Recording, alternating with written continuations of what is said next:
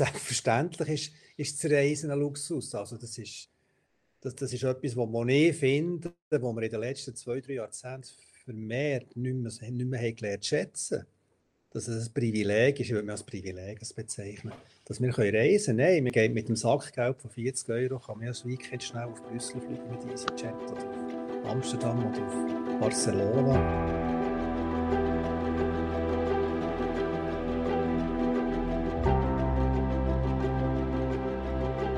Ja, willkommen, willkommen zurück bei BZ aus der Box. Mein Name ist Cedric Fröhlich und mit mir in der Box ist heute Sheila Matti. Hallo Sheila.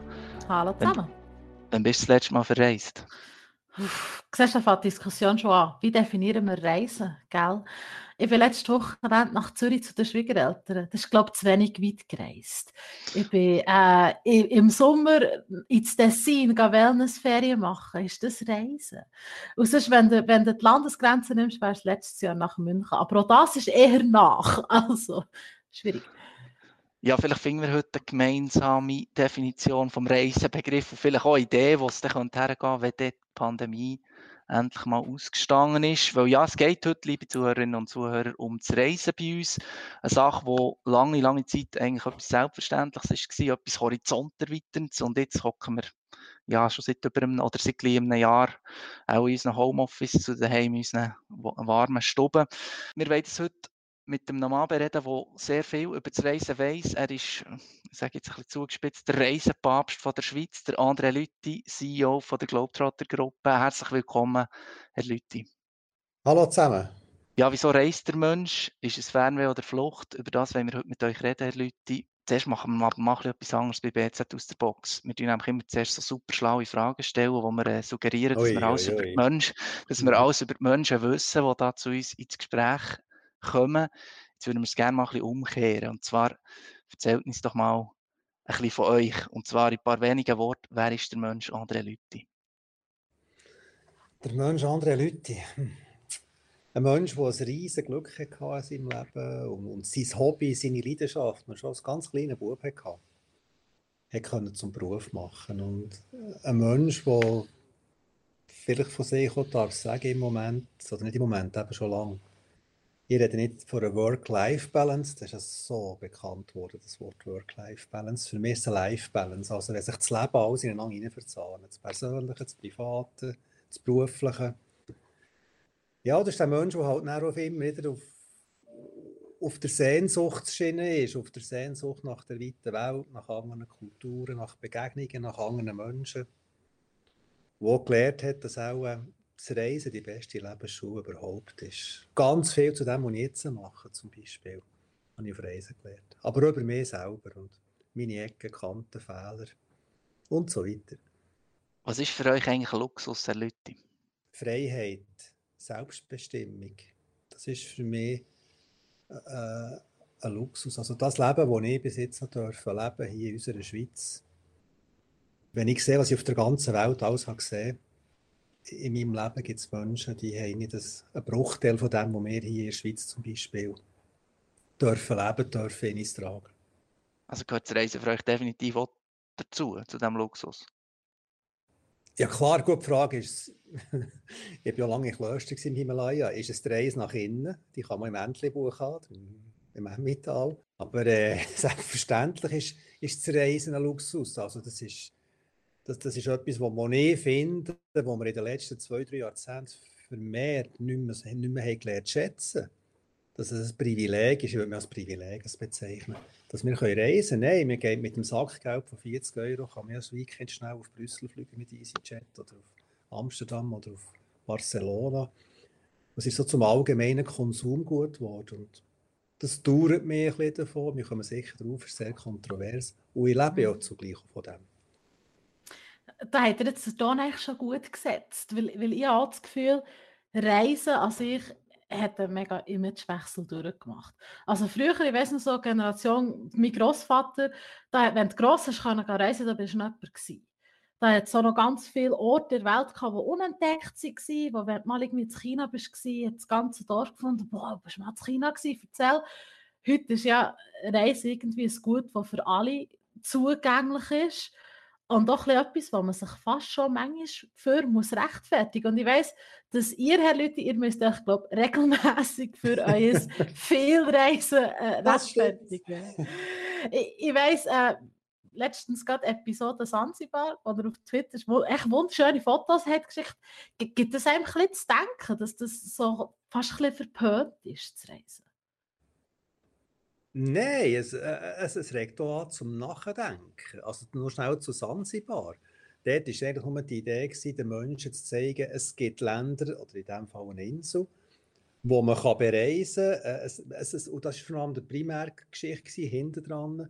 Und dort, es gibt Millionen von Menschen, die leben vom Tourismus auf dieser Welt. Das sind im Moment sind Millionen von Familien am Existenzminimum, weil nicht mehr gereist wird.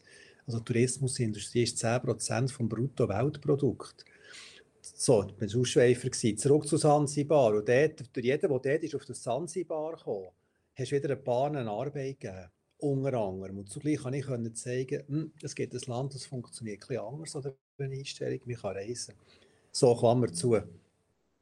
Aber zum, äh, zum Allgemeingut, ich finde es schon echt schade, ja, weil ich sage jetzt gleich früher, da habe ich doch meine erste Reise, wo ich mit dem Schild bei Mankdorf gestanden und Auto gestöppelt und das Schild in der Hand hatte, San Francisco.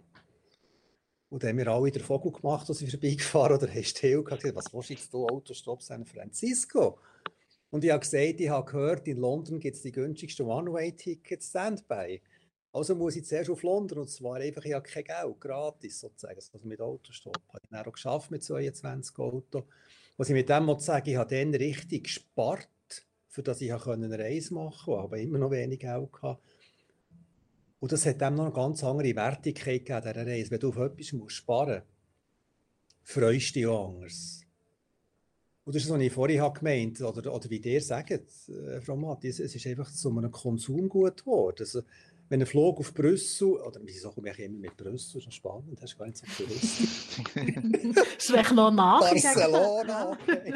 Wenn ein Flug auf Barcelona weniger kostet als ein feines Nachtessen zu Bern, dann zieht man es einfach noch so rein und das ist das, wo es geht nicht darum, jemandem einen Vorwurf zu machen, das ist eine gesellschaftliche Entwicklung, das ist eine weltpolitische Entwicklung, das ist eine Marktentwicklung, aber im Herz und im Bauch fehlt mir dann einfach die oft Wertigkeit, wenn man das Privileg hat, in ein anderes Land dürfen zu reisen. Oder man schätzt es nicht mehr so, ist mein Eindruck. Ich habe mal gelesen, dass die zwischen 8 und 13 Wochen im Jahr, wenn natürlich nicht irgendwie eine Pandemie ist, eine globale, äh, dann seid ihr unterwegs. Trotz euer, eurem Beruf als Globetrotter-Chef, die seid viel unterwegs. Ähm, was treibt euch da eigentlich an? Ist es mehr das Fernweh oder sind da doch auch Fluchtgedanken dabei? Flucht ist es. Die ist es dann im Mankdorf mit dem Schild San Francisco mit 21 in Flucht. Und die Schießschweiz kann man mal. Also. Nein, äh, es, es, ist nicht ein Fluchtgedanke, es ist eher ein Suchtgedanke. Also die, die weite Welt und Begegnungen mit Menschen, am, am Wegrand eben Begegnungen mit Menschen und nicht nur eine Hotelrezeption. Das ist das, was mich immer mehr immer mehr faszinieren. Und was ist echt noch hinter dem Hocker dort? Was gibt es echt dort noch zu entdecken? Äh, äh, es ist, ist, das ist total ein Teil von mir geworden. Und manchmal ist wirklich fast ein bisschen, eben, man muss es doch ein bisschen im Griff haben. Und dann gibt es natürlich einen Aspekt wie, wie Nepal, wo, ja, wo ich so daheim bin wie in Bern fast. Ich war schon so manchmal in diesem Land, gewesen, habe Freunde dort.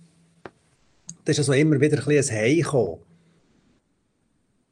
wo, wo, wo mich ja immer wieder aber weiterbringt. Ich meine, mit 400 Mitarbeiterinnen und Mitarbeitern ist etwa ein oder andere Entscheid noch zu fällen. Ich habe schon viele Grund, grundsätzliche Entscheide, wegweisende, habe ich auf Reisen gefällt. Also oh, ohne Strategiepapier, ohne Businessplan, ohne Excel-Talibans, sondern einfach für mich. Ja, zum Beispiel, als Meister umgegangen, den Globetrotter zu verkaufen vor zwölf Jahren. Wir waren eine begehrte Brut. Wir waren zwar mal früher die, gewesen, hast müssen Joint und Birkenstock Ader haben, das bist bedient worden, One Way Indien, nie mehr hey, das war das Image, gewesen, oder? Wo wir eine Wandel durchgemacht in 30 Jahren, wo halt jetzt so unabhängig vom Budget, wo Leute mit viel Geld Baukastenreisen, modulare Reisen, Individualreisen bei uns buchen, und es, ist immer mehr gewachsen. Und dann sind wir durch eine begehrte Brut geworden für grosse Reiseveranstalter. Und, äh, Ja, wir hätten können hören arbeiten vor zwölf Jahren. Wir hätten verkauft, der Walter Kamp und ich. Und wir haben es nicht gemacht. Das wäre ein Verrat gewesen gegenüber den Mitarbeiterinnen und Mitarbeitern unserer Kultur, aber auch gegenüber äh, unseren Kundinnen und Kunden. Und plötzlich hat man Quori gehört. Zurück zu eurer Frage. Das ist für eine Bergtour im Himalaya, im Nepal. Ist das verarbeitet worden oder die Erkenntnis gekommen, sagen wir mal so? Ihr habt vorhin von einer Sucht geredet. Habt ihr in dem Moment grobe Entzugserscheinungen? Ja. Wie äußert sich das? Ja, also gut. ja, dass man auf Sansibar geht und BZ nicht darüber komische Sprüche macht. Nein! also etwas Gutes ist, wenn man viel im Himalaya ist, das, ist jetzt einfach eben auch ein Teil von mir seit 30 Jahren, da tust du dich sehr viel mit der Philosophie vom Buddhismus auseinandersetzen. Und die Krise, so hart wie sie unsere Branche wirklich nimmt, und das eine Klammer auf mehr Schweizer, sind ja wirklich äh, noch in einer Luxussituation, wir wohnen weltmeistens im Jammern. Mit Covid-Krediten, mit Kurzarbeitszeit, Entschädigung, mit, mit, mit Härtefallentschädigung, mit Arbeitslosen. Ich sehe, was in der Welt draussen geht, ist, ist das einfach noch das Luxusleben, was wir hier haben. Anyway, zurück. Die, die Pandemie in den buddhistischen Augen, die hat einen Sinn. Das Problem ist, dass wir Menschen den Sinn, was immer passiert in unserem Leben, das ist eben das Karma, sehr oft viel später erst erkennen.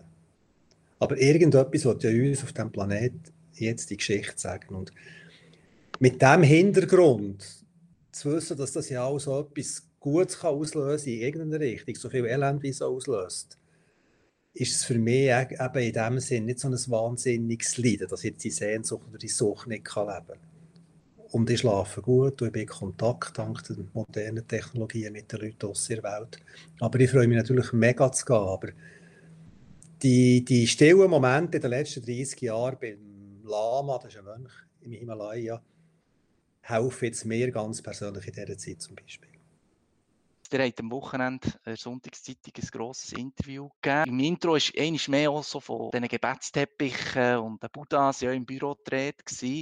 Und jetzt habt ihr es auch so ein bisschen angetönt. Wie, wie, wie spirituell seid ihr? Für mich ist es, als ich mit ganz jung bei dem Asien war, das erste Mal einfach, ich habe es vorhin so auch gesagt, die Philosophie vom Buddhismus, dass du das Glück oder dein Lebensglück grundsätzlich nur mit dir selber findest. Gleich, ob du, und das wird jetzt ganz schwierig, das wird unendliche Diskussion geben, ob du in Kalkutta lebst, am Existenzminimum, oder ob du als Milliardär in New York oder in Zürich oder in Bern lebst. Aber der, der Buddhismus sagt, das Glück, das man als Glück bezeichnen kann, das wird eben auch sehr schwierig, das findest du eigentlich nur in dir selber. In dem, dass du, der Lama hat mir das immer so schön erklärt, einen Kopfsprung machst, also du nimmst deinen Kopf, du schnell ein bisschen lüpfen, dann gibt es ja ein Loch im Haus, gehst runter, jetzt wird es ganz speziell. Drehst um 360 Grad, du siehst eben nicht das, was da im Bauch ist, was die Mediziner sehen, sondern du entdeckst dich selber. Und was immer in deinem Umfeld ist, das macht dir in dem Sinn Sinn, es gibt dir Sinn und gibt dir Glück. Oder er hat es noch anders versucht zu erklären, du hast so ein, wie ein Glas über dich, du siehst alles, man sieht auch dich, aber es kommt nichts ganz fest an dich her, in dich rein, es geht aber auch nie alles raus. Und das ist so ein das, was, aber das ist für mich mehr eine Philosophie, es nicht Verantwortung abdelegieren, ist vielleicht auch ein, guter Ausdruck. Oder? Also man, man kann ja die Partnerin oder der Partner, der Arbeitgeber, äh, das Land, äh, Gesundheit und irgendjemand kann man ja verantwortlich machen für Unglück oder Glück. Und diese Philosophie versucht eben zu sagen, am Schluss liegt es an der Sichtweise, die du hast, zu dem, was in deinem Leben, wo immer du bist und was du bist, passiert. Oh Gott, ist das jetzt schwierig Ich, ich, ich würde sagen, Sedi, man könnte fragen, ob der Herr Leute ein spiritueller Mensch ist oder nicht mit Ja beantworten. ja, im. also, es hat viel damit zu tun, dass man, dass man mit sich selber zufrieden ist, dass man mit dem, was man hat, zufrieden ist. Gibt es da nicht einen kleinen Widerspruch zu dem ewigen Umeinander und ewigen Reisen? Und jetzt können wir vielleicht auch den Bogen wieder zu Corona schlagen. Ich meine, jetzt können wir ja nicht raus und die Welt entdecken, sondern wir müssen hier bei uns daheim lernen, glücklich sein und, und lernen, irgendwie diesem Alltag können entfliehen Aber muss man, Gegenfrage, muss man am Alltag und fliehen? Kommt darauf an, was man für einen Job hat. Oder? okay, dann kommt doch die nächste Frage: Hast du den richtigen Job? Also, Jetzt kommt noch eine andere Tür auf. Das Jetzt sind wir am Philosophieren. Das Leben besteht ja aus Mut. Und vielleicht, wenn man mhm. eben das Gefühl hat, du eigentlich nur schnell zum Job, nur das, ja, es sieht zwar cool aus auf meiner Seitenkärtchen, auf dem Lohnkonto stimmt speziell bei uns Männern, wenn wir noch Karriere machen und so, oder? Aber eigentlich erfüllt es mich gar nicht. Brenne ich für diesen Job oder nicht? Wenn man für einen Job wirklich brennt und eine Leidenschaft entwickelt, dann glaube ich, kommt die Frage vom Ausbruch aus dem Alltag auch viel weniger. Jetzt bin ich wieder bei Life Balance. Mhm. Ihr führt aber gleichzeitig auch einen Konzern oder die Globetrotter Gruppe ja, muss sich einem knallharten Markt stellen. Das erlebt ihr jetzt täglich auch auf ziemlich schmerzhafte Art und Weise, wie der Markt eben auch irgendwie einfach nicht mehr spielt. Äh, wie viel von dem, was ihr jetzt da habt ausgeführt vertreibt ihr das, also so, so den Kahn irgendwie auf Kurs zu halten? Also der Kahn auf Kurs halten ist im Moment für uns, für das ganze Management und für jede Mitarbeiterin, jeden Mitarbeiter eine Herkulesaufgabe. Ist schon mit ganz viel menschlichen Schicksal und, und, und, und Leiden verbunden. Also da, das sind in der, hm, der plus-minus erfüllten Berufswelt in so eine Situation hineinkommt, fordert dem natürlich extrem. Und ich meine, wir sind schon 100 Leute weniger als vor einem Jahr. Könnt ihr euch vorstellen, was das heisst? Wir haben äh, einen Umsatzeinbruch von 80 Prozent. Wir haben Millionenverluste. Wir haben jetzt einfach 30 Jahre gut und seriös geschafft und immer schwarz geschafft. Aber das sind riesige Herausforderungen. Aber genau in diesen Herausforderungen lernt man auch wachsen.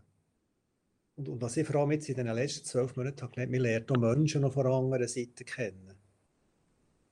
Aber das ist natürlich eine Challenge, wo da kann, kann aufhören mit Spiritualität und, und, und, und Life Balance. Dort geht es so darum, einfach ein anzupacken, was jetzt ist, wo am Schluss schon wieder in dem münden. Aber da, da geht es um Mut und, und Angst ab, äh, abbauen und solche Geschichten. Tourismus ist ein riesiger Markt, das ist weltweit etwas, wo sehr, sehr viele Leute davon abhängig sind nicht nur eure Bude jetzt, sondern auch eben überall, sollte man dann eigentlich jetzt erst recht reisen? Weil, weil es jetzt eben das ist, was die Leute bräuchten, wo, wo man irgendwie die Leute unterstützen. Oder ist das Mantra doch, bleibt daheim?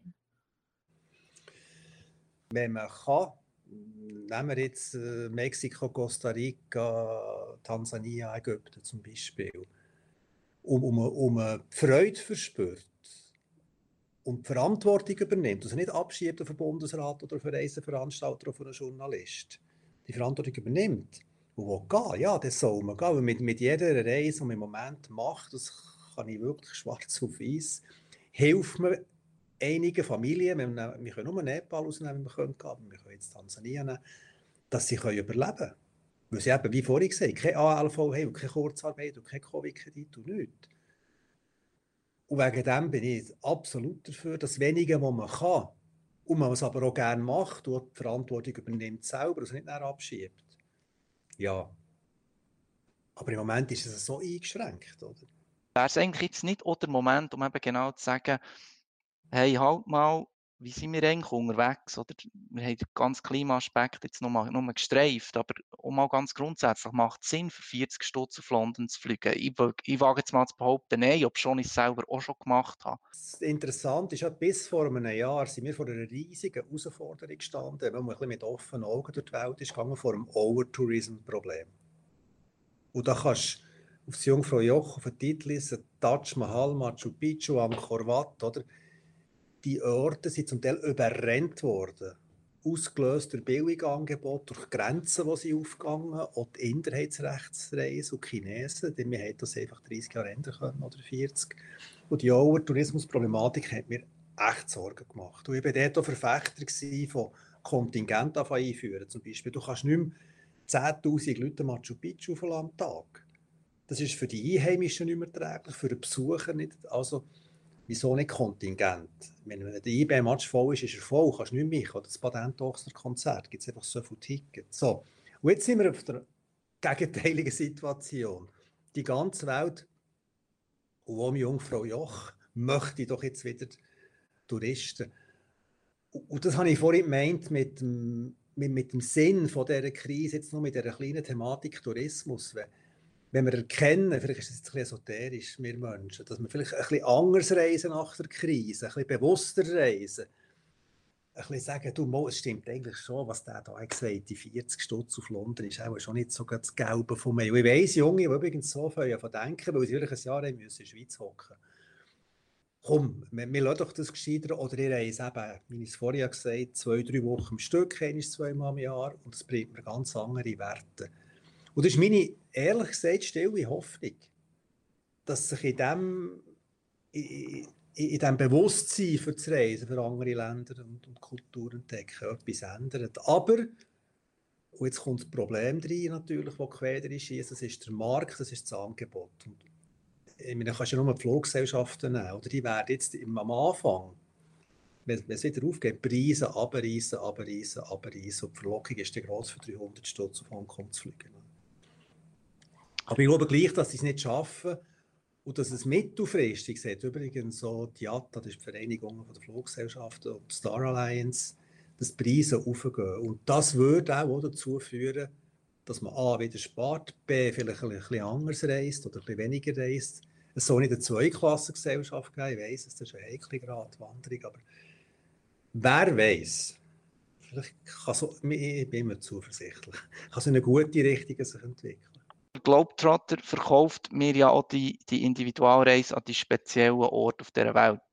Und man trägt ja mit dem ein bisschen auch zu dem Overtourism oder ja, bei. Mhm, ja, ja. Bin Wie steht ihr zu dem? Bin ich absolut bei euch. Ich meine, die, die Individualreisenden, Globetrotter, dass, dass sie die die all die Plätze haben entdeckt zuerst mal.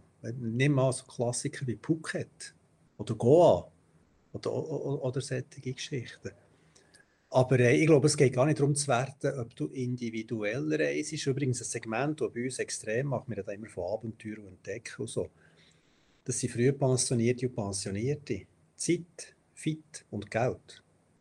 Und die machen Individualreisen mit einem Privatchauffeur durch Indien, schlafen in vier, fünf Sterne Hotel. Ist voll unser Zielpublikum einfach modular. Also, wir, wir verkaufen 70.000 Reisen im Jahr und jede ist anders, weil die Leute nach ihrem Interesse also zusammenbauen, nach ihrem Budget und ihrer Zeit.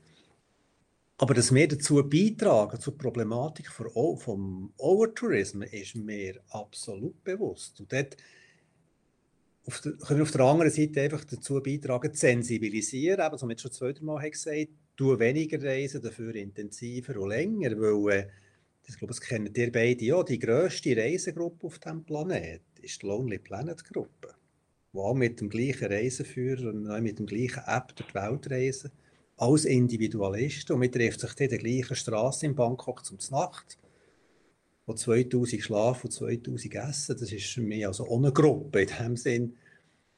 Wegen dem, ich glaube, es geht nicht darum, das eine gegen das andere auszuspielen. Wir können jetzt nur über die reden, die zum zehnten Mal nach Mallorca gehen für 650 Franken Vollpension, Liegestuhlreihe 57. Ist das gereist? Ist sie Ferien? Und so weiter. Es geht mehr darum, finde ich einfach, dass man das stellen wir übrigens fest, dass so Mallorca-Gänger plötzlich die Welt entdecken. Das macht mir eine Höllenfreude. Sagen, jetzt miete ich Camper zu Kalifornien fahren mit den Kindern durch Kalifornien. Oder von Cairns nach Perth, oder whatever.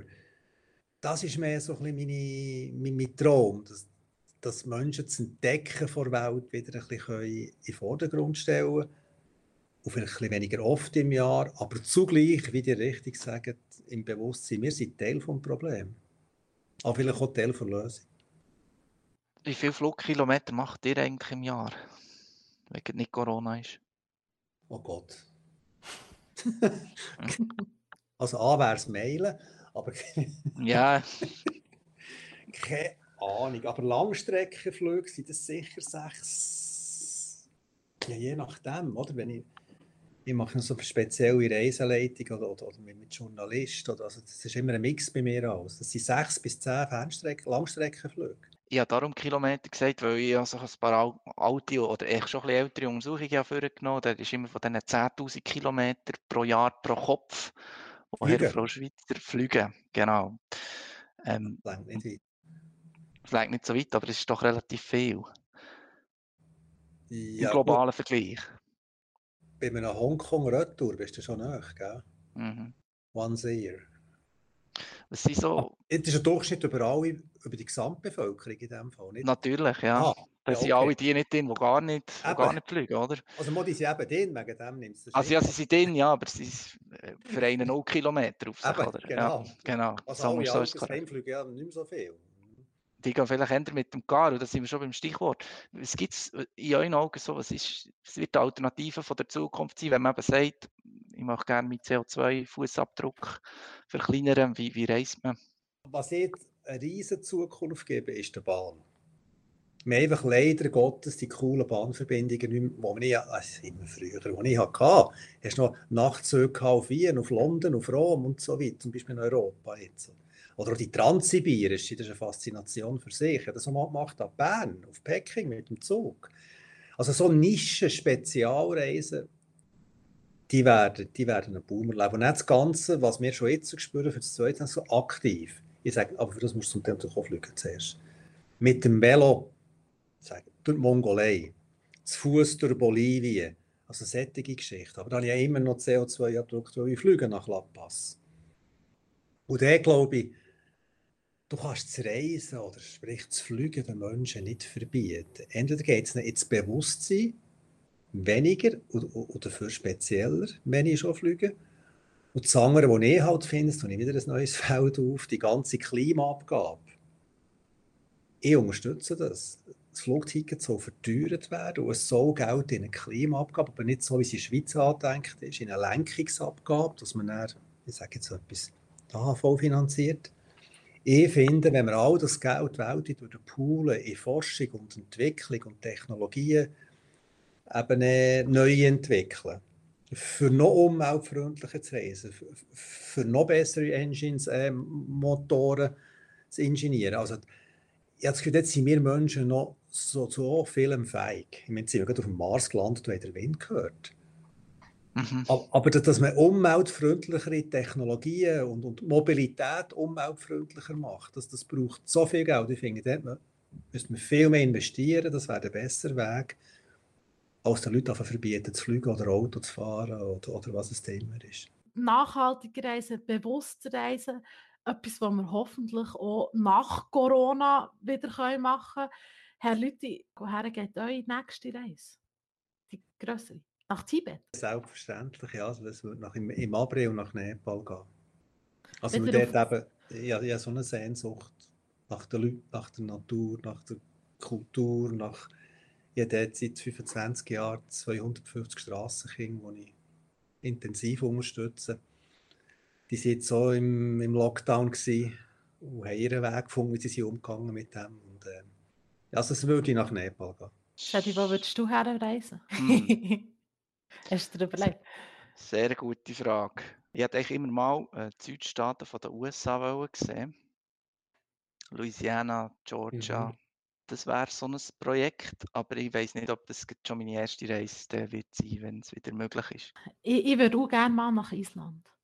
Oh, wir, sind, wir, wir sind mehr so die, die ein bisschen in den Norden gehen, weil Ja. wir die Hitze nicht so vertragen. Und Island ist, glaube ich, Hölle schön. Zum Ja, auch, ein bisschen entdecken. Vor allem musst du mit dem Rössli gehen. Aber dann muss ich noch lernen reiten. Nein, das musst du nicht. Das lernst du schnell dort. Das ist gut. Mit den Isländern. Das ist so schön. Meine eine Frage, die ich mir notiert habe, und zwar würde ich gerne noch schnell über meine eigene Zerrissenheit reden. Ich bin auch schon reisen, ich finde Reisen etwas Tolles. Eben, wie ich schon gesagt habe, horizont erweiternd und auch wie belebend, aber auch etwas holle Widersprüchliches. Es geht nicht um das Geld. Man kann auch für relativ wenig Geld weit gehen und lang reisen. Und es geht auch nicht unbedingt um einen Klimaaspekt. Das sind ja Sachen, die mich beschäftigen, aber es ist mehr so die Tatsache, dass man immer wieder zurückkommen kann, also in die Schweiz kann zurückkommen In ein Ja. ordentliches Land, wo alles geregelt ist und alles tiptop und schön und super. Und auf Reisen bin ich dann mit Sachen einverstanden, die ich hier nie würde akzeptieren würde. Zum Beispiel bin ich einmal, zu Mal also bin ich meine letzte größere Reise ist, ist auf Malaysia gewesen. Dort hat's, sind wir so in einem Night Market gewesen und, und, und ich musste dann unbedingt aufs WC müssen. Und dann hat man mich dort so durchgelotst. Zuerst bin ich durch die Küche und dann hat es dort einfach das Plumps, also einfach das Loch im Boden gehabt. Und dann habe ich dort- Asiatisch. ich halt reingebisselt und ich habe das noch lustig gefunden, geht so neben der Küche und so. Und bin dann wieder raus auf die Straße. Wir haben einen schönen Abend gehabt, top. Aber ich habe mir dann auch wieder so überlegt, hey, wenn das zu Bern wäre, dann würde ich meine Nase rümpfen und das würde mich mega stören. Also bin ich auch so ein kleiner Heuchler irgendwie. Es ist ein bisschen logisch, dass, dass wenn du am Reisen bist, irgendwie in einem anderen Modus und mit einer anderen Einstellung unterwegs bist, als wenn du daheim in deinem äh, Daily Business Life lebst, oder? Das wäre ja, ja keine spezielle Erfahrung, ja. Du bist ja Gast in Malaysia und hast akzeptiert, dass halt die Toilette neben der Küche ist. Und dass in diesem Land so ist. Oder ihr Küche, ja. Also, ja. Aber es gibt ja Haufen, es gibt super Beispiele, es gibt ja viele Sättige. Aber da ging es eben genau darum, das als Chance zu sehen, das ist jetzt ein bisschen Provokation, dass es noch anders geht als zu Bern. Es ist, nicht, es ist nicht alles so, wie wir es hier machen, vielleicht das Gelbe vom Mai. Ich will jetzt nicht sagen, wir müssen immer neben der Küche in die Toilette gehen. Ich, ich, würde überhaupt nicht sagen, dass alles hier super ist oder, oder besser als dort, sondern es ist mehr der Punkt, dass ich ja wie weiss, hey, ich kann ja dann wieder heim, ich kann dann wieder zurück. Ja. Und, und daheim ist ja dann alles wieder schön hygienisch. Und, und ich bin auch für das, also ich bin froh, dass es bei uns hygienisch zum Beispiel. Ja, Vielleicht das ist mehr so der Widerspruch. Ja. ja. Aber es stimmt schon, ja. Und das, ich sage immer, oder das ist auch ein bisschen fies vielleicht, es gibt kein besseres Space Camp als Bern. Du bist hier, du hast hier deine Wurzeln, du kannst raus in die Welt, du kannst wieder zurück ins Basecamp. Oder? Aber andererseits habe ich auch gelernt auf all diesen Reisen, am Anfang als jung noch nicht, aber jetzt, ich habe immer mehr die Schweiz lernen schätzen, was zwischen 20 und 30 überhaupt nicht der Fall war. Was wir hier haben und wie es tut und macht. Ganz zum Schluss, Herr Lüthi, gerne noch eure Expertise als Globetrotter in der äh, in eigenen kleinen Heimat in der Schweiz. Wenn ich jetzt hier möchte Entdeckertourismus machen, wo würdet ihr mich her schicken? Das heißt, müssen wir mal wissen, ist, ist es ein Mensch, der gerne in der Natur ist, ist es ein Mensch, der gerne bei Menschen ist, ist, ist es, ist es, ist es. Aber was, was für mich zum Beispiel zu dieser Thematik Schweiz etwas vom Schönsten war, das war vor Corona, bin ich mal recht so ein bisschen im Limit gelaufen und habe äh, alles abgestellt, habe einen Rucksack genommen. Auch das Handy nicht, ich habe nicht bei mir gehabt. Und bin die Retissima von Bern auf Luzern äh, gelaufen mit dem Kompass. Also nicht auf Wanderwegen. Außer die Bauern sind hässlich geworden, sondern einfach wirklich die Retissima. Oder das ist zum Teil der Bach durch und weiß nicht was aus. Und irgendwo am Abend der Schlafsack ausgerollt, das Feuer gemacht, das Wasser aus dem Bach getrunken. Also es kommt ganz auf den Menschen ab und, und, und, und was der Mensch äh, sucht, was ihm gut tut. Aber die Schweiz gibt extrem viel her. Also mich kann jetzt Jungfrau Victoria auf Interlaken. Das, das ist ganz eine andere Welt. Die Schweiz gibt, ich finde einfach zuerst muss man raus spüren, für was dass man selber, dass, dass man selber brennt, was einem interessiert. Und das Wichtigste vielleicht ist es, manchmal braucht es einfach ein bisschen Mut sagen, ja, es ist auch schon schwierig, jetzt das so zu machen, wie machen es. Und, und der Mut wird in 99,9% der Fälle belohnt. Ich glaube generell im Leben. Merci vielmals an die Leute, die seid da gewesen. Merci vielmals all denen, die zugelassen. Wir melden uns wieder bei euch. Bis dahin, bleibt alle gesund. Auf Wiederhören.